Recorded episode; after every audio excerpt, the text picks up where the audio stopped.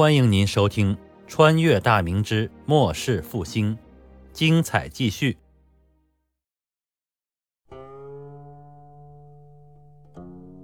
京师户部军厨北安门仓房的大院内，严应元正在检视仓房内的粮食有无被老鼠啃咬的痕迹。一名书办急匆匆的跑进仓房内，拱手禀报道：“严副使，胡大使，请你速去公事房一趟，上头来人了。”严应元四处扫视着仓房内的粮垛，一边随口问道：“你可知大使找我何事啊？可是又要增发军粮？宁远那边囤粮应该还够大军两月之用，线下发过去是不是有些早啊？”那名书办一脸羡慕的笑道：“嘿嘿，严副使，这回不是军粮之事，听说是吏部派下人来了。严副使，你要升官了。”严应元转身笑着逗趣道：“升官，嘿嘿，某只是个不入流的小吏，何来升官一说？你可休要诓骗某的喜钱呢。”严应元只是个生员的身份，现在的职务只是个不入流的低级小吏，朝里也没有什么靠山，哪里有升官之力？年轻的书办说的眉飞色舞：“真的呀，咱们中广西清吏司。”前郎中和员外郎、主事也都跟着来了。严副使，你赶紧过去，别叫老爷们等得过久，不然就太失礼了。我得先回去回话了，你快点啊！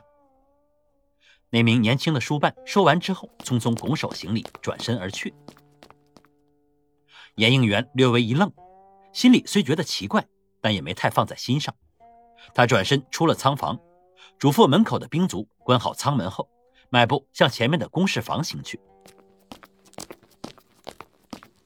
年过三旬的严应元身材高大魁梧，黑面长髯，外表看上去更像一名雄赳赳的武夫。他是顺天府通州人士，家中妻子为他生育了二子一女，长子自幼入学，并且成绩不错，在十五岁时便考取了生员的功名，现在正在家里苦读，准备参加来年的顺天府乡试。十二岁的次子现在现学读书，八岁的小女。在家跟随母亲学习女红。严应元自小家境还算殷实，家中的余财足可以支持他读书上进。但是他在学问上面少了许些天赋，苦读多年，方才在二十余岁中了个秀才。后来因为经商的老父病逝，失去了主要经济来源的他，只得断了中举的念头。在亲戚的帮衬下，进了户部，做了一名小吏，以便挣些薪资补贴家用。从此在这里一干就是六年有余。严应元急步来到前面的公事房。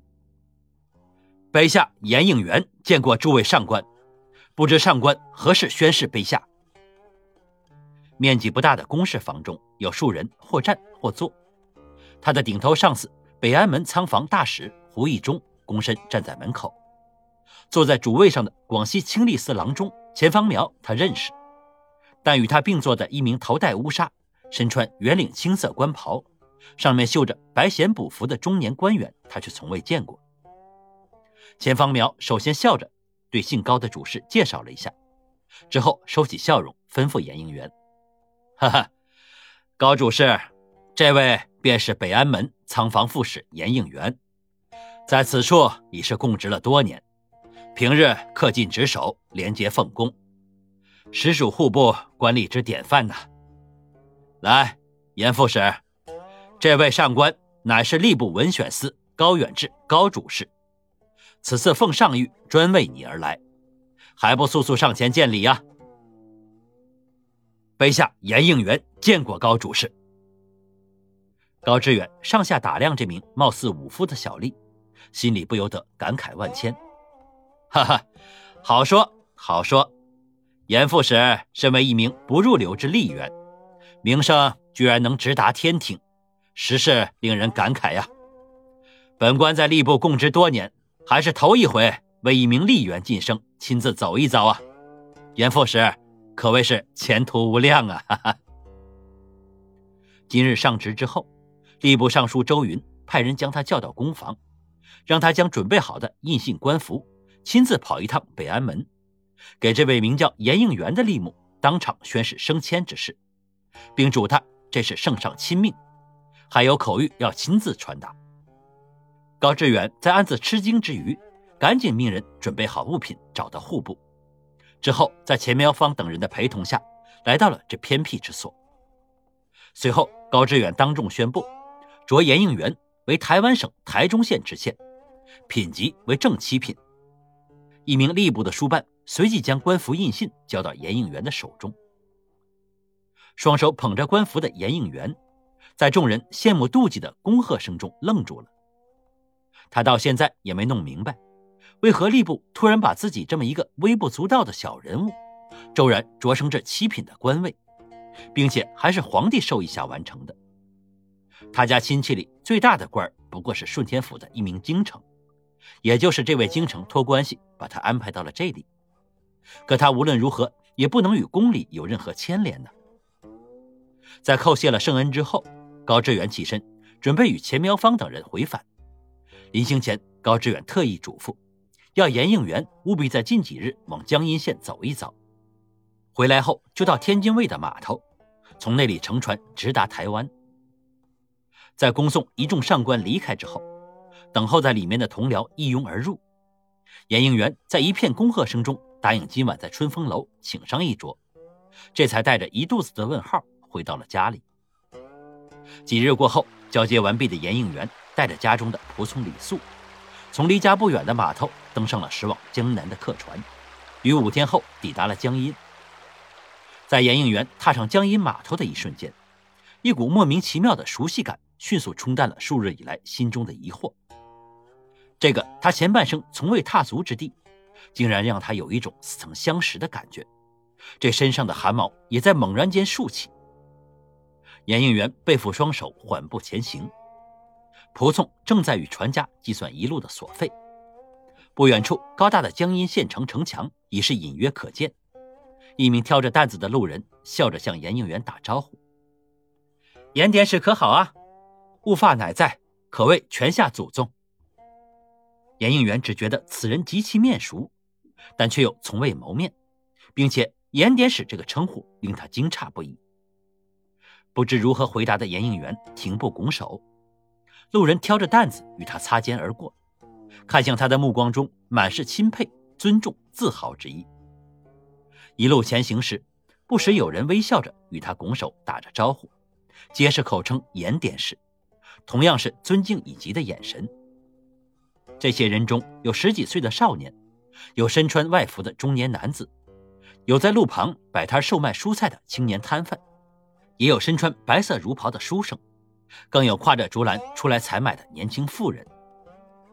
望着这一张张既熟悉又陌生的面孔。严应元的心头渐生激荡之意，无法喊出对方名字的他，只得频频拱手予以还礼。前面不远处的树林中，有一亭角隐现，时而有喧哗朗笑声传出。严应元不由自主踏入林中，十余位须发皆白的老翁，或坐或卧于仲春林中，草木翠绿之下。几个空空的酒坛歪倒在地，有老翁手端陶碗高声吟唱，其曲似有慨然之意。愚者或抚掌，或者唱和，其声穿林而出，直达云霄。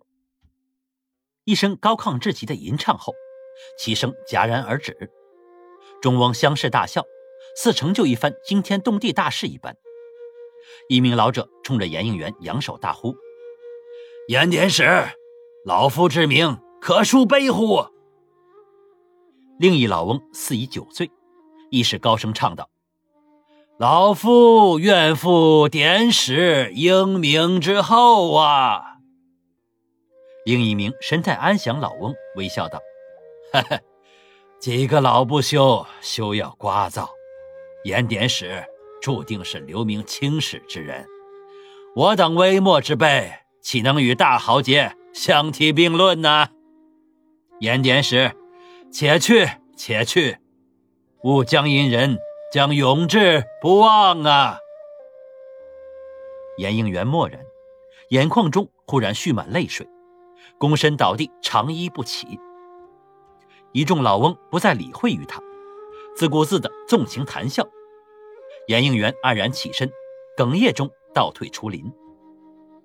转身间，恍惚中忽闻如雷般炮声响彻天际，间夹杂呐喊、惨呼声、弓弦响动声、火铳激发声。严应元吃惊之下，举目四顾，但只见匆匆之路人，太平之光景，湛蓝之天空，并未有丝毫战阵之痕。布置巍峨高耸之城墙下，严应元似觉得城墙之上血污遍布，数处墙体已是坍塌颓废，无数蓬头垢面、鲜血淋漓之青壮老弱，手持竹枪、木棍、镰刀、钉耙，正在凭空挥舞。似是与恶魔搏斗一般，不时有人倒地不起，但余者仍是高呼酣战。天空忽然飘洒细雨，其色赤红。严应元忽觉胸中悲痛之意大盛，苍凉之下，单手扶在了城墙之上，心中积蓄已久的激荡之意猛然喷薄而出，只使他发出了不甘之嘶吼。此刻，乾清宫大殿门口，崇祯负手而立，深邃的目光似欲穿透千里之遥看向他，用极为庄重的语气，扬声顿挫的朗声诵道：“八十日带发效忠，表太祖十七朝人物，十万人同心赴死，留大明三百里江山。伟哉，严典史！壮哉，江阴人！”您刚才听到的是长篇历史穿越小说《崇祯八年末世复兴》，感谢您的收听，喜欢的话别忘了订阅、分享、关注、评论，支持一下主播，谢谢大家。